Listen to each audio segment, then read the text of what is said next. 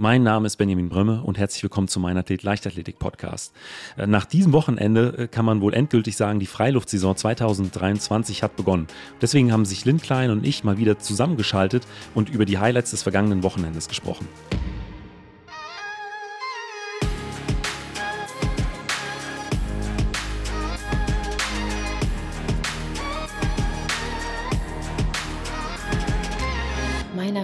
Der Leichtathletik-Podcast aus Frankfurt am Main. Herzlich willkommen, Lynn. Hi Benny, danke, dass ich mal wieder dabei sein darf. Ich freue mich sehr auf die Folge. Ähm, eigentlich ist es ein bisschen komisch mit der Begrüßung. Wir saßen jetzt nämlich schon eine ganze Weile zusammen und haben äh, die ganzen äh, Ergebnisse der letzten Tage zusammengeschrieben. Wir haben gesagt, wir versuchen mal so einen kleinen Überblick zu verschaffen, was jetzt so äh, Ende Mai alles auf der Tatanbahn und auch daneben passiert ist. Ähm, aber das war, wenn man sich das Ganze genau angeschaut hat, doch schon sehr, sehr umfangreich. Also auf jeden Fall. Also wir wollten eigentlich vor zwei Stunden schon aufnehmen und haben jetzt nochmal gut versucht zu recherchieren und alles rauszusuchen, weil einfach so wahnsinnig viel passiert ist. Also die Freiluftsaison nimmt hier richtig Fahrt auf. Ich bin gespannt. Und äh, deswegen ist die, die Zusammenfassung wird, hat keine Garantie dafür äh, oder gibt keine Garantie dafür, dass wir wirklich alles der letzten Tage abgedeckt haben. Aber ich denke, so das ein oder andere Highlight haben wir uns jetzt rausgepickt. Auf jeden Fall. Vollständig wird es nicht sein, aber wir haben versucht, wirklich alles abzudecken und haben uns da sehr viel Mühe gegeben. Also schauen wir mal rein. Aber bevor es wirklich losgeht, Lynn, äh, wie geht's dir und was macht momentan das Training bei dir? Bei mir geht es auf jeden Fall bergauf. Ich hatte in den letzten Wochen so ein bisschen Probleme mit einem Ermüdungsbruch in der Hüfte, mit einem entzündeten Hüftbeuger. Aber da kann ich jetzt mittlerweile sagen, ich bin schmerzfrei, ich bin auch wieder im Training. Ähm, ich absolviere im Moment zeitlich gesehen deutlich mehr Training, als ich das sonst tue. Einfach weil Alternativtraining und so kann man ja stundenlang machen, ohne großartig zu ermüden. Und deshalb bin ich im Moment schon zweimal am Tag auf dem Platz und kann auch wieder richtig ins Lauftraining einsteigen. Ich bin sehr froh darüber und so kann es weitergehen. Ja, ich hatte auch gesehen, du warst die letzten Wochen äh, immer auf dem Alter G unterwegs, also mit äh, verringertem Körpergewicht, so kann man sich das vorstellen. Ganz genau. Mhm. Und jetzt aber wieder ähm, ohne Unterstützung normal auf der, auf der Bahn unterwegs. So sieht's aus, ja ja, das ist auf jeden Fall ein äh, schöner Schritt in die richtige Richtung. Äh, jetzt auch mit äh, endlich besserem Wetter, würde ich mal sagen. Weil ich könnte mir vorstellen, äh, für äh, eine Freiluftsportlerin waren die Bedingungen so in den letzten, ja, wahrscheinlich sechs Monaten nicht so ideal in Deutschland. Das stimmt, deshalb sind wir ja quasi immer in die Wärme geflohen. Also ich habe ja viel Zeit verbracht in Iten, in Kenia und dann auch nochmal in Potchefstroom in Südafrika. Aber ja, als wir dann wiedergekommen sind, war das schon ein extremer Temperaturschock. Deshalb freue ich mich jetzt total, dass es mittlerweile so warm geworden ist. Ich weiß gar nicht, wo es herkam. Eines Tages bin ich aufgestanden und auf einmal konnte man draußen in kurzer Hose laufen. Aber ich nehme das gerne. Ja, wir waren äh, letzte Woche mit der Familie noch äh, im Kurzurlaub in Südtirol und da habe ich an einem Morgen noch äh, Eis gekratzt und als wir dann äh, hier wieder in Frankfurt angekommen sind, hatten wir dann plötzlich 26 Grad. Also es ging dann äh, tatsächlich sehr, sehr schnell äh, und natürlich auch schön für die ganzen Wettkämpfe, die jetzt gestartet sind. Ähm, wir haben ja eben schon angeschnitten, es gab einiges, was was in den, äh, in den letzten Tagen alles so passiert ist. Also die Team-EM im Gehen äh, gab es dann äh, Rehling, Götzes, Weinheim. Äh, ich war in Wetzlar zu Gast, äh, jetzt das dritte Mal als äh, Co-Kommentator und ähm, ich würde vorschlagen, da steigen wir auch direkt mit ein. Sehr, sehr gerne. Wie war das denn für dich, mal wieder die Erfahrung dazu kommentieren? Ich kenne es ja selbst auch ganz gut von vielen Meetings und Wettkämpfen. Finde, das ist immer eine ganz tolle Perspektive, die man da hat auf die Wettkämpfe. Aber berichte doch mal von deinen Erfahrungen. Ja, wie, wie gesagt, es war tatsächlich jetzt schon das dritte Mal, dass ich in äh, Wetzlar mit dabei war. Ähm, ich muss sagen, zum Glück immer so ein bisschen als äh, nur als äh, Co-Kommentator. Äh, der äh, Hauptkommentator Simon Holländer ist ein absoluter Vollprofi. Ich habe mich im Vorfeld äh, des Meetings auch so ein bisschen mit ihm über äh, die EM im letzten Jahr in München unterhalten, wo er auch zum Teil live an der Strecke mit am Start war und auch berichtet hat, wie lange das Ganze läuft. Und ja, das merkt man halt einfach, wenn da so jemand ist, der das schon auch seit vielen Jahren so, so professionell macht. Was waren da so Spitzenzeiten, die er da so kommentiert hat? Ich glaube, äh, an ein Tag äh, ging für ihn fast 17 Stunden. Wow. Und ähm, ja, Wahnsinn. Ich glaube, nach 17 Stunden würde ich keinen geraden Satz mehr rauskriegen. Nee, das ist wahnsinnig schwierig, da die Aufmerksamkeit so lange hochzuhalten. Ja. Also wirklich Respekt. Ich finde, der Job ist absolut unterschätzt. Einerseits wegen der langen Vorbereitung, die man braucht, andererseits wegen der Kommentation dann live. Und äh, aber äh, auf deine Frage, um darauf zurückzukommen, ist es natürlich immer noch mal was ganz anderes, wenn man wirklich live bei dem Wettkampf dabei ist und aus der Sprecherkabine äh, schauen kann, wie ja auch die Stimmung auf und neben der Bahn ist und äh, auch die Reaktionen der Sportlerinnen und Sportler unmittelbar nach dem, nach dem Zieleinlauf so mitbekommt. Und äh, die waren überwiegend ja sehr freudig, sehr emotional, denn äh, in Wetzlar gab es wieder einige extrem schnelle Zeiten. Also ich würde direkt mal einsteigen mit dem, mit dem Vor Vorlauf über die 100 Meter der Frauen.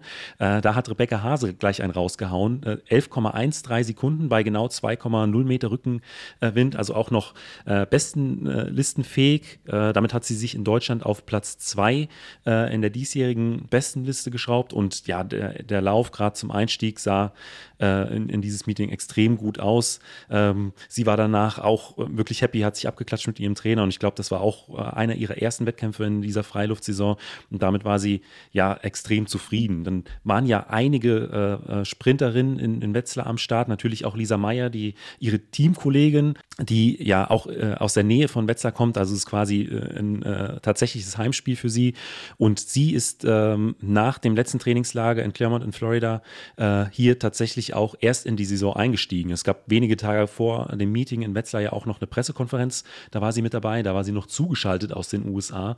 Und da könnte man natürlich immer denken, na, die Belastung aus dem Trainingslager äh, plus dann der Jetlag und die Reise, ähm, da muss man jetzt nicht so unbedingt äh, viel von einem Einstieg über die 100 Meter erwarten. Ähm, das sah bei ihr aber ganz anders aus. Sie ist mit äh, 11,16 Sekunden in die Saison eingestiegen und konnte sich im Finale dann auch äh, gegen Rebecca, die dann 11,21 gelaufen ist, durchsetzen bei 1,1 Meter Rückenwind. Ähm, also äh, ein extrem starkes, auch spannendes Finale war das und ja, man hat auch ihr die Freude danach angesehen. Also sie hat, glaube ich, auch selbst gar nicht damit gerechnet, äh, so schnell in die Saison einzusteigen und äh, ja, dementsprechend happy war sie dann auch. Ja, und gerade die Sprinterinnen und Sprinter haben ja noch sehr, sehr viele Chancen, viele Wettkämpfe zu absolvieren in der Saison. Für die ist die Saison ja wirklich noch jung. Gerade in der Langstrecke fangen wir ja doch ein bisschen früher an in der Regel. Also können wir da echt gespannt sein, was da noch für Leistungen auf uns warten. Ja, und normalerweise braucht man auch immer so ein paar Rennen, ein paar Wettkämpfe, um reinzukommen, um ja so ein Gefühl für, für das äh, Sprinten in einem Wettkampf zu bekommen. Von daher, ja, glaube ich, kann sie da sehr zufrieden und mit sehr viel Selbstbewusstsein in diese äh, Saison einsteigen. Und dann würde ich auch direkt nochmal äh, zu den 100 Metern der Männer rüberschauen. Da war nämlich auch jemand extrem schnell. Robin Ganter ist da im Vorlauf äh, zunächst eine 10,33 gesprintet und hat dann im 100-Meter-Finale richtig einen rausgehauen. Mit 10,16 Sekunden hat er äh, unter anderem die U23 EM-Norm geknackt.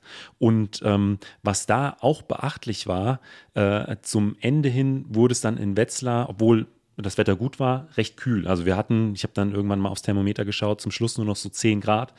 Und ähm, jeder, der äh, mal sich mit dem Sprint auseinandergesetzt hat, weiß, dass äh, Sprinter eher die Temperaturen ja fast jenseits der 30 Grad lieben und äh, man bei 10 Grad am liebsten noch mit einer langen Zeit sprintet. Und von daher äh, hatte er zwar äh, etwas Rückenwind, aber nichtsdestotrotz, äh, die Kühle ist nicht, ist nicht ideal für, für die Sprinter und äh, deshalb konnte er da auch sehr, sehr zufrieden äh, dann äh, nach diesem Wettkampf nach Hause gehen. Ja, ich finde das absolut beeindruckend, wenn man es mal mit der Langstrecke vergleicht. Wir sind ja das komplette Gegenteil irgendwie. Wir würden Temperaturen um die 10, 11 Grad liebend gern nehmen. Gerade für den Marathon oder Halbmarathon kommt uns das extrem entgegen. Und dann sieht man mal beim Sprint, ist es einfach komplett anders, finde ich wahnsinnig interessant. Also, dass wir alle quasi die gleiche Sportart machen, die Leichtathletik, und doch es so viel Varianz darin gibt. Ist auch, hat sich ja dann auch im letzten Jahr bei den Europameisterschaften in München gezeigt, als es dann darum ging, wann startet der äh, Marathon, ähm, so dass die Temperaturen dann noch passend sind für die Athletinnen und Athleten. Für die Sprinter wäre das kein Problem gewesen. Äh, für die Langdistanzen äh, ist es dann natürlich immer nochmal eine ganz andere Sache. Auf jeden Fall. Dazu hatten wir ja damals auch noch eine Folge aufgenommen und hatten das einmal thematisiert, um dem Ganzen auch ein bisschen mehr Aufmerksamkeit zu schenken. Da ging es ja wirklich noch darum, die Startzeit irgendwie zu verlegen. Es ist letztendlich dabei geblieben und ist ja auch ganz gut ausgegangen im Marathon mit ganz tollen Ergebnissen der Läuferinnen und Läufer. Aber trotzdem ist das eine Sache, die man gesundheitlich auf jeden Fall bedenken sollte. Dann äh, möchte ich an der Stelle aber noch zwei Sprinterinnen ansprechen, die nicht in Wetzlar am Start waren, aber trotzdem auf jeden Fall äh, unbedingt erwähnt werden müssen. Zum einen Alexandra Burkhardt. Sie ist auch in, sie ist in der Schweiz unterwegs gewesen, ähm, am Samstag bereits in Zoffing und da hatte sie auch drei sehr, sehr schnelle Rennen. Sie ist äh, über die 100 Meter eine 11,44 im Vorlauf gelaufen bei noch regulärem Wind. Im Finale mit zu viel Rückenwind eine 11,28 und dann ist sie auch noch über die 200 Meter an den Start gegangen.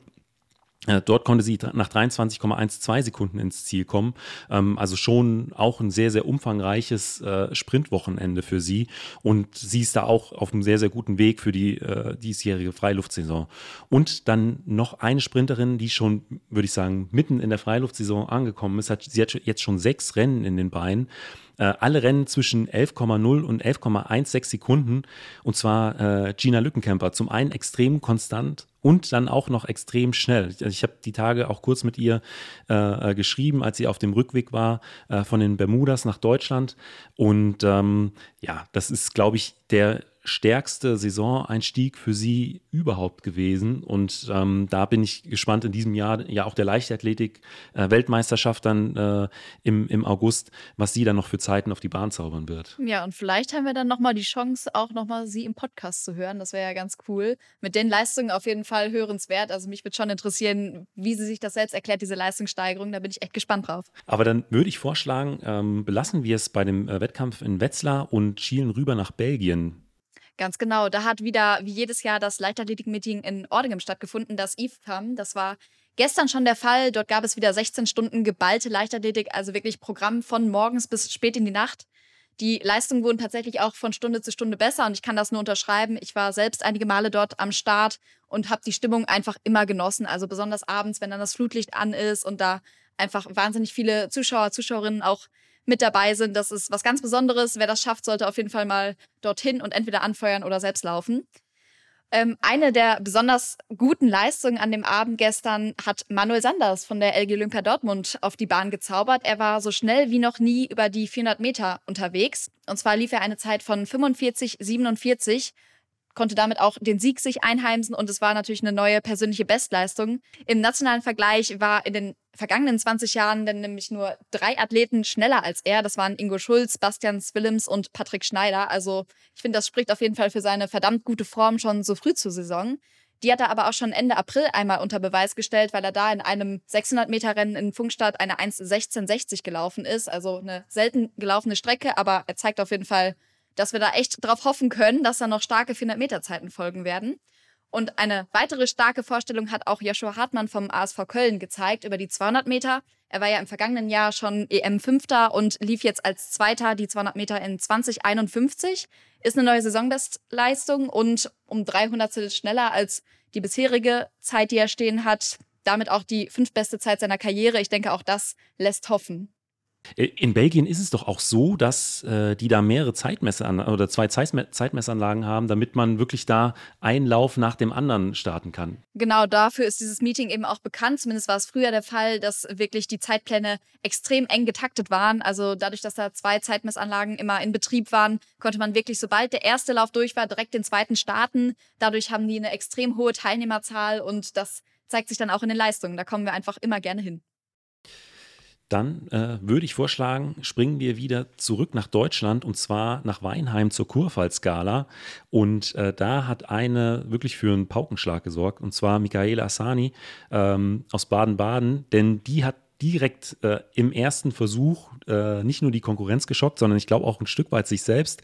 Denn äh, sie hat mit 6,91 Meter äh, zum einen die, äh, eine neue persönliche Bestzeit, äh, Bestweite natürlich auf, aufgelegt, aber auch gleich noch die Norm für die Weltmeisterschaften in Budapest um ja, 6, 5 bis 6 Zentimeter übertroffen. Und ähm, sie wurde nach diesem Wettkampf natürlich auch interviewt und ja, war zum, zu diesem Zeitpunkt auch noch sprachlos, konnte das, konnte das nicht fassen. Ja, und zumal ich mir auch vorstellen könnte, dass sie mit einer gewissen Unsicherheit in den Wettkampf eingestiegen ist, denn sie hatte äh, in der letzten Woche auch wieder vermehrt mit Fußproblemen zu kämpfen und äh, hat deshalb im Training auch keine, keine Sprünge gemacht ähm, und dann trotz dieser Herausforderungen, dieser Schwierigkeiten dann so selbstbewusst auch gleich in den ersten Sprung einzusteigen, ähm, das ist natürlich schon eine extrem starke Leistung.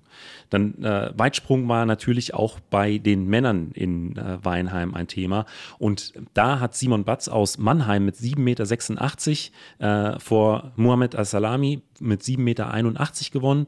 Aus deutscher Sicht war dann noch Luca Herden mit 7,79 Meter und Olli Koletzko nach Verletzung ähm, mit 7,65 Meter ähm, auch wieder auf einem der vorderen Plätze. Ähm, Weinheim natürlich auch immer bekannt für schnelle Zeiten auf der Sprintbahn. Dementsprechend würde ich da auch gerne nochmal auf die 100 Meter schauen. Ähm, da ist bei den Männern Yannick Wolf äh, nach 10,20 Sekunden ins Ziel gekommen. Äh, für ihn eine neue persönliche Bestleistung. Äh, Alex Askovic 10,21. Ähm, alle, alle schnellen Zeiten sind in Weinheim tatsächlich in den Vorläufen äh, auf die Bahn gezaubert worden. Ähm, ja, manchmal erwischt man einfach äh, direkt zum Start eines Wettkampfs da wirklich so, so starke Zeiten. Ähm, starke Zeiten gab es da aber auch über die 400 Meter bei den Frauen. Und zwar äh, Carolina Kraftschick, die eigentlich über die 400 Meter Hürden an den Start geht, äh, ist da nach 52,02 Sekunden äh, ins Ziel gekommen und ja, hat da auch fast an ihrer persönlichen Bestleistung gekratzt. Und äh, Hanna Mergenthaler aus Mannheim kam in diesem Rennen nach 53,28 Sekunden ins Ziel dann würde ich es an dieser Stelle aber tatsächlich mit den Ergebnissen aus Weinheim belassen. Äh, es gab natürlich noch viele andere sehr, sehr starke Zeiten äh, und Weiten in, in, Weinheim. Jedoch würde ich vorschlagen, schauen wir, was äh, am Pfingstsonntag in Rehlingen alles passiert ist. Und äh, wenn wir da so durch die Ergebnisliste scrollen, äh, war da auch so einiges. Ich würde da direkt nochmal einsteigen. Wir waren ja eben bei den 400 Metern. Gehen wir mal äh, zu den 400 Meter Hürden, jetzt bei den Männern. Und zwar ist da Joshua Abuaku in die Saison eingestiegen und er konnte sich mit 49,22 Sekunden vor Emil Ageekum, der in 49,38 Sekunden ins Ziel gekommen ist, durchsetzen. Und und äh, ich denke, so eine niedrige 49er Zeit zum Saisoneinstieg, gerade äh, über die 400 Meter Hürden, ist auch was, äh, womit er ja sehr, sehr zufrieden und mit Selbstbewusstsein dann auch in die nächsten äh, Wettkämpfe einsteigen kann. Ganz genau. Aber auch auf den Mittelstrecken wurde reichlich performt. Und zwar fangen wir mal an mit den 1500 Meter der Männer. Die haben nämlich vorgelegt. Da hat gewonnen Robert Faken in einer Zeit von 3,32,10 ist eben auch persönliche Bestleistung und die WM-Norm direkt für ihn im ersten 1500-Meter-Rennen der Saison. Aber er ist ja auch schon vergangene Woche in Karlsruhe verdammt schnell gelaufen über die 800 Meter.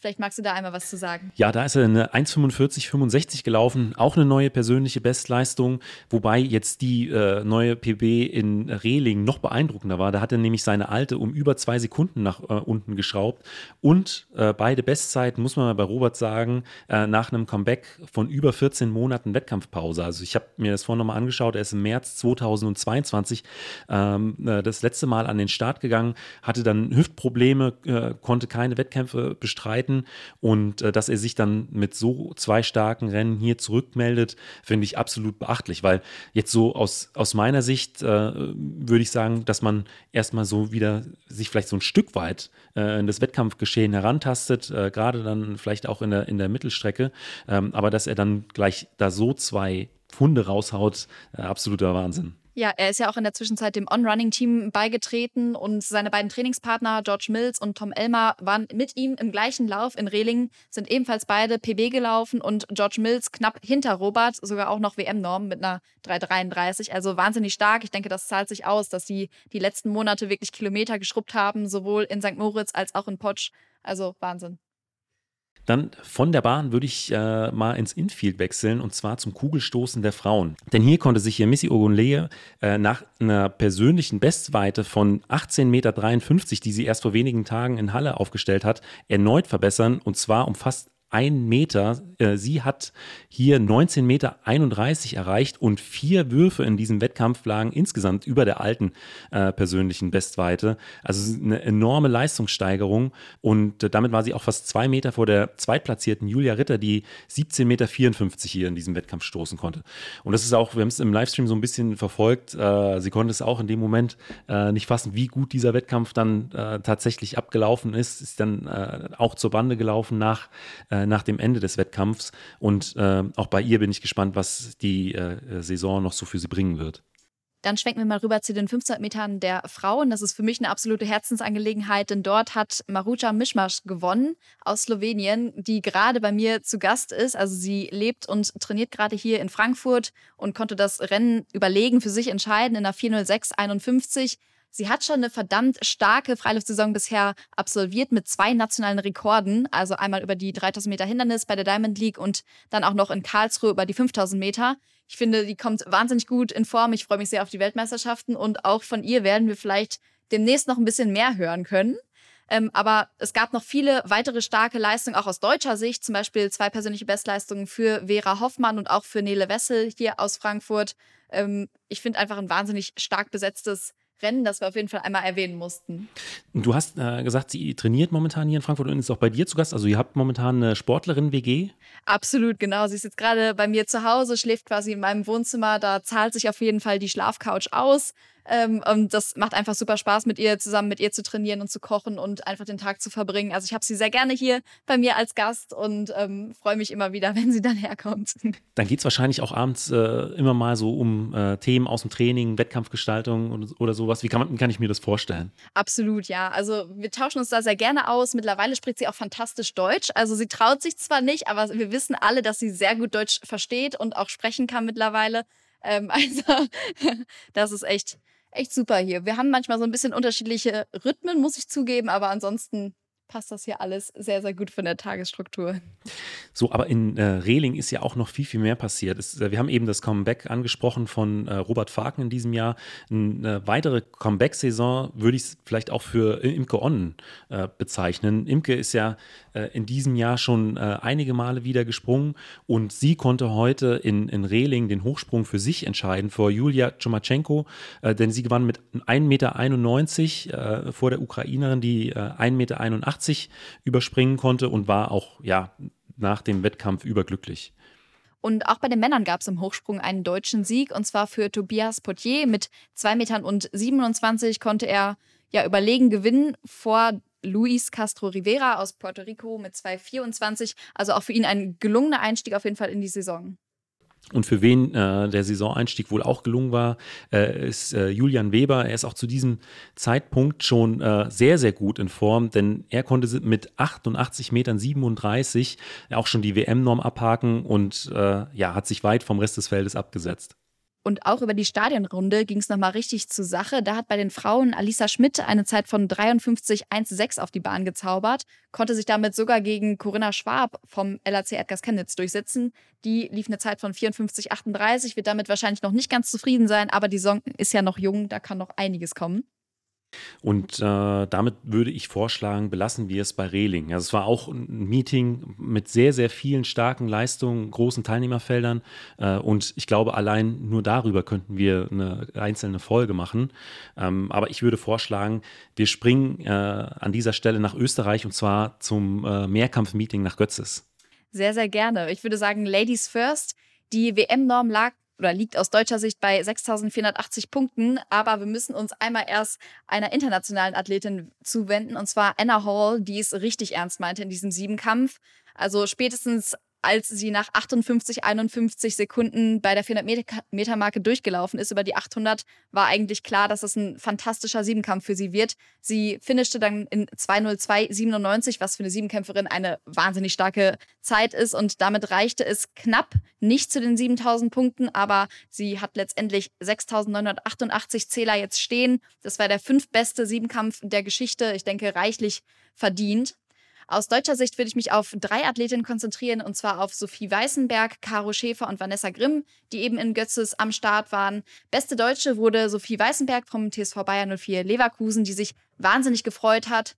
Ähm, die 6300 Punkte wollte sie eigentlich letztes Jahr schon knacken, aber dieses Jahr lief die Vorbereitung einfach deutlich besser und jetzt hat es eben endlich geklappt. 6375 Punkte stehen für sie zu Buche. Sie hat sich am ersten Tag so ein bisschen geärgert, zum Beispiel Weitsprung und Kugelstoßen liefen einfach nicht ganz so gut, aber deshalb ist sie eben jetzt umso positiver gestimmt, dass das noch nicht ihr Leistungsmaximum war, sondern dass da noch einiges kommt.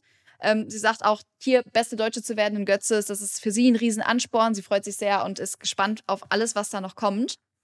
Zweitbeste Deutsche dann eben Caro Schäfer von Eintracht Frankfurt, konnte eine neue Saisonbestleistung aufstellen mit 6.312 Punkten. Aber für sie war der Siebenkampf wirklich von vielen Höhen und Tiefen geprägt. Also zum Beispiel nach dem Weitsprung 6,7 Meter sieben standen da für sie, war sie unheimlich gerührt. Da sind ihr wirklich tausend Steine vom Herzen gefallen, dass da alles gehalten hat. Im Sperrwurf war sie dagegen gar nicht zufrieden, hätte sich sehr gewünscht, dass da schon die 50 Meter vorne stehen. Aber da hatte sie einfach viel zu viele Probleme, mit denen sie zu kämpfen hatte.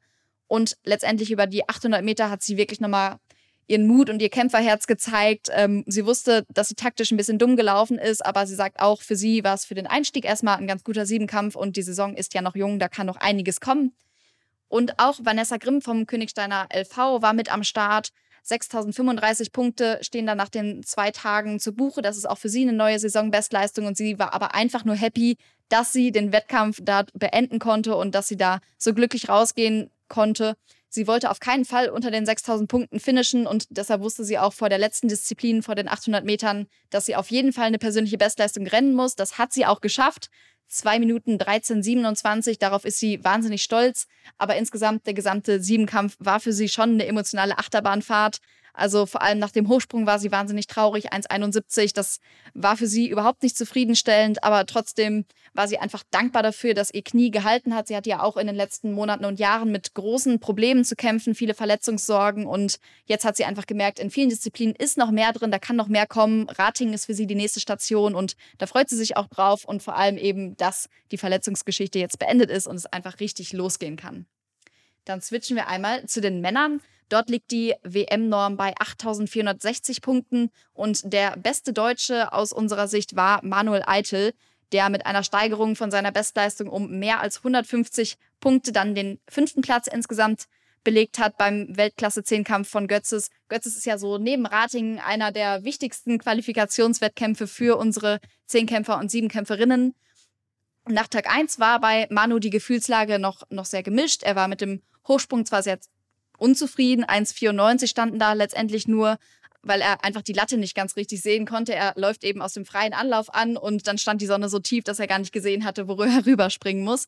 Bisschen schwierige Bedingungen auf jeden Fall. Da war aber eine Bestleistung im Kugelstoßen schon ein ganz solider Einstieg. 15,28 standen da für ihn und über die 400 Meter sagte er am Ende des ersten Tages, er hatte schon spaßigere Rennen, aber trotzdem eine Bestleistung mit 48, 21 nimmt man auf jeden Fall mit. Er hatte sich selbst als viel langsamer eingeschätzt.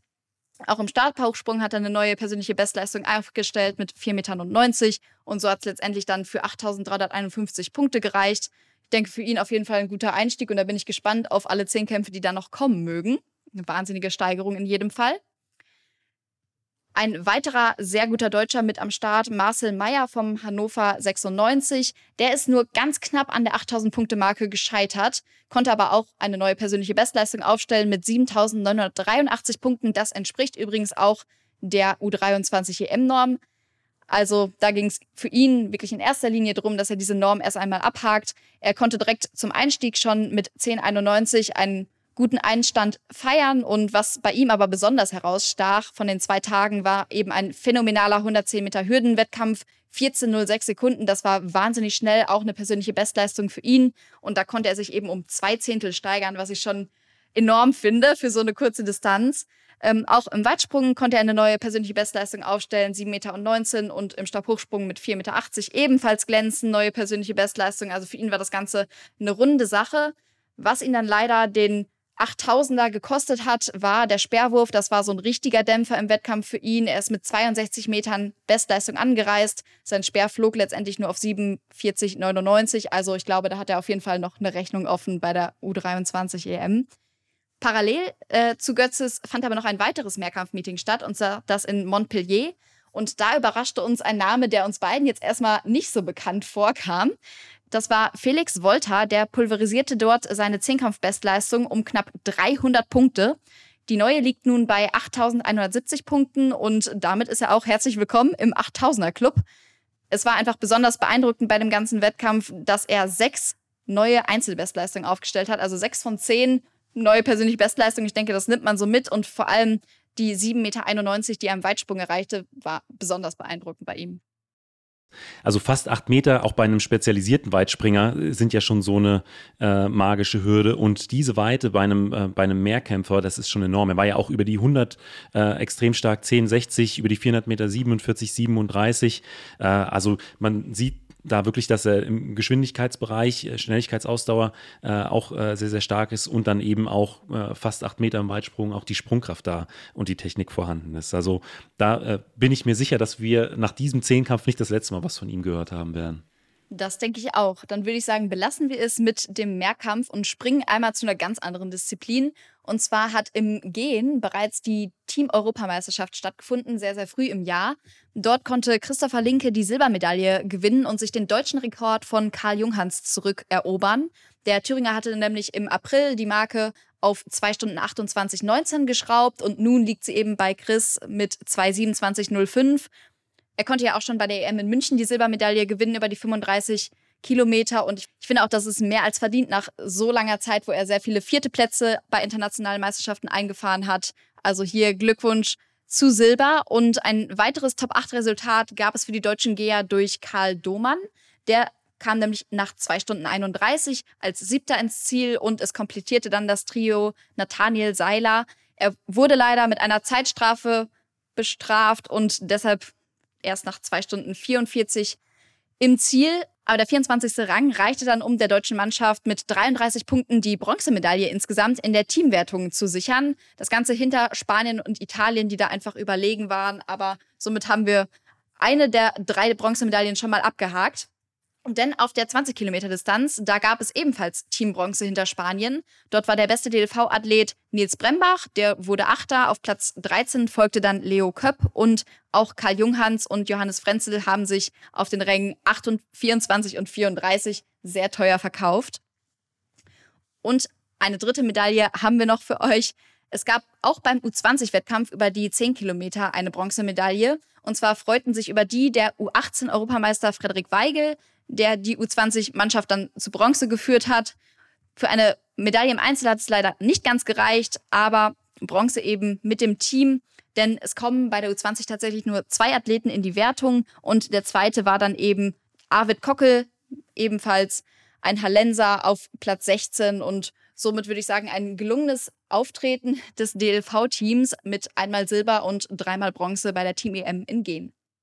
Man, man, könnte es fast einen Medaillenregen nennen für, ich sag mal, so eine spezialisierte EM, wo wahrscheinlich auch nicht so allzu viele Medaillen äh, zu holen waren, dass da Deutschland doch mit äh, einigen äh, Edelmetallen nach Hause fahren konnte. Ich finde es aber trotzdem schön, dass wir eben eine deutsche Delegation dort vor Ort hatten. Ich finde, das räumt im Gehen auch nochmal ein bisschen mehr Aufmerksamkeit ein und die Leistungen sprechen ja dafür sich, also mehr als verdient. Ich war selbst mit den Gehern in Potchefstroom und habe mit denen zusammen viel trainiert und auch so in der Freizeit viel unternommen. Es sind super korrekte Typen und ich freue mich einfach für die, dass sich das harte Training dann dort in der Hitze jetzt auch ausgezahlt hat. Aber dann würde ich vorschlagen, dass wir an dieser Stelle von der Team-EM nochmal zu einem Meeting rüberspringen und zwar äh, geht es nach Vorbach nach Frankreich, denn da waren einige deutsche Dreispringerinnen und Dreispringer am Start. Ähm, aus deutscher Sicht die erfolgreichste war Nele Eckert-Noack. Ähm, sie sprang 13,96 Meter und äh, ist damit gar nicht so weit weg von der äh, WM-Norm gelandet. Äh, Lynn, wo liegt die denn genau? Die WM-Norm im Dreisprung liegt bei 14,05 Meter. Also ich denke, da ist noch einiges möglich in dieser Saison. Da könnte sie sich noch mal dran hocharbeiten. Ähnlich ähm, würde ich sagen, sieht es auch bei äh, Kira Wittmann aus, 13,91 Meter, also nur 5 Zentimeter äh, hinter Nele. Ähm, und äh, auch für äh, Kirsten Giersch, die äh, mit 13,65 Meter in diesem Feld Fünfte wurde, ist die WM-Norm natürlich auch in, in greifbarer Nähe. Auf jeden Fall. Dann können wir uns auf eine spannende WM freuen. Einige Normen haben wir ja schon erfüllt und auch die nächsten Wochen sieht es ja so aus, als ob es genauso weitergeht, vor allem was die Fülle an Wettkämpfen angeht, die wir jetzt schon in den letzten Tagen hatten. Ja, ich habe da noch mal so ein bisschen in den Terminkalender für die nächsten Wochen herumgestöbert und äh, da alles so um den dritten und vierten, sechsten, äh, da bündelt es sich dann auch noch mal und zwar mit der Sparkassengala in Regensburg ist ja eines der größten deutschen äh, Meetings. Dann äh, findet am gleichen Tag äh, in Frankreich der 10.000 Meter Europacup statt und äh, am dritten und vierten in Zweibrücken Sky's the Limit 2023 ist natürlich auch für alle Stabhochsprung-Fans eine Sache, die sie nicht verpassen sollten. Ich freue mich drauf. Aber ich würde sagen, damit belassen wir es mal dabei. Wie gesagt, vollständig wird das Ganze hier nicht sein, aber ich denke, wir konnten einige Highlights hier rausziehen und nochmal gut informieren, was hier in den letzten Wochen passiert ist. Und ich freue mich auf jeden Fall. Ich bin super gespannt, was da noch alles so kommt. Bevor wir jetzt aber äh, komplett zum Ende kommen, möchte ich noch auf einen äh, Podcast hinweisen, der auch heute online gegangen ist. Und zwar äh, der Podcast von Anne kann man mal hören. Das ist ein Podcast über Podcasts. Und warum mache ich Werbung dafür? Ich durfte äh, bei Anne zu Gast sein und über meine drei Lieblings-Podcast-Folgen sprechen, ähm, die jetzt nichts mit dem Meinathlet-Podcast zu tun haben und auch nichts mit äh, anderen Sportarten. Also das Ganze war sehr spannend äh, sehr, und auch sehr unterhaltsam. Und ich werde die Sache natürlich in den Shownotes dieser Folge verlinken. Und es lohnt sich auf jeden Fall auch in diese Folge reinzuhören. Ich weiß nicht, ähm, hörst du auch Podcasts? Ja, definitiv, super gerne. Also während ich alles mögliche andere erledige, wo ich mich nicht so stark konzentrieren muss. Es klingt auf jeden Fall nach einem coolen Konzept und da werde ich auf jeden Fall mal reinhören. Spontan deine Top 3? Oh, oh, Scheiße. Dürfen wir jetzt Werbung machen? Klar. Oh, krieg ich es hin? Okay. Also meine Top 3 würde ich sagen, auf jeden Fall der Bestzeit-Podcast von Ralf Scholz und Philipp Flieger. Auslaufen-Podcast von Maximilian Torwitt, auch immer mit dabei. Und Laufen ist einfach auf jeden Fall von Jan Fitschen. Dann bist du ja voll im Sportbereich. Ja, ich bin voll im Sportbereich. Also darüber hinaus kaum, ehrlich gesagt. Aber es hilft mir immer, informiert zu bleiben. Deshalb mache ich es gerne. Ich verrate jetzt nicht, welche meine waren, ähm, aber tatsächlich war kein Sportpodcast dabei. Oh, wow. Okay, dann bin ich umso gespannter auf die Folge. Dann freue ich mich an dieser Stelle äh, darauf, wenn wir in den kommenden Wochen die nächste Folge aufnehmen. Ich meine, das mit den Wettkämpfen läuft so weiter wie bisher und äh, ich denke, da werden wir äh, auch im ähm, Juni und im Juli nochmal so eine Folge hinterher schieben. Genau, wir halten uns und euch auf jeden Fall up to date. Falls dir die Folge gefallen hat, gib mir doch einfach eine Bewertung bei Spotify oder Apple Podcast. Außerdem freue ich mich sehr über dein Feedback per E-Mail oder auch auf Instagram. Vielen Dank und bis zum nächsten Mal.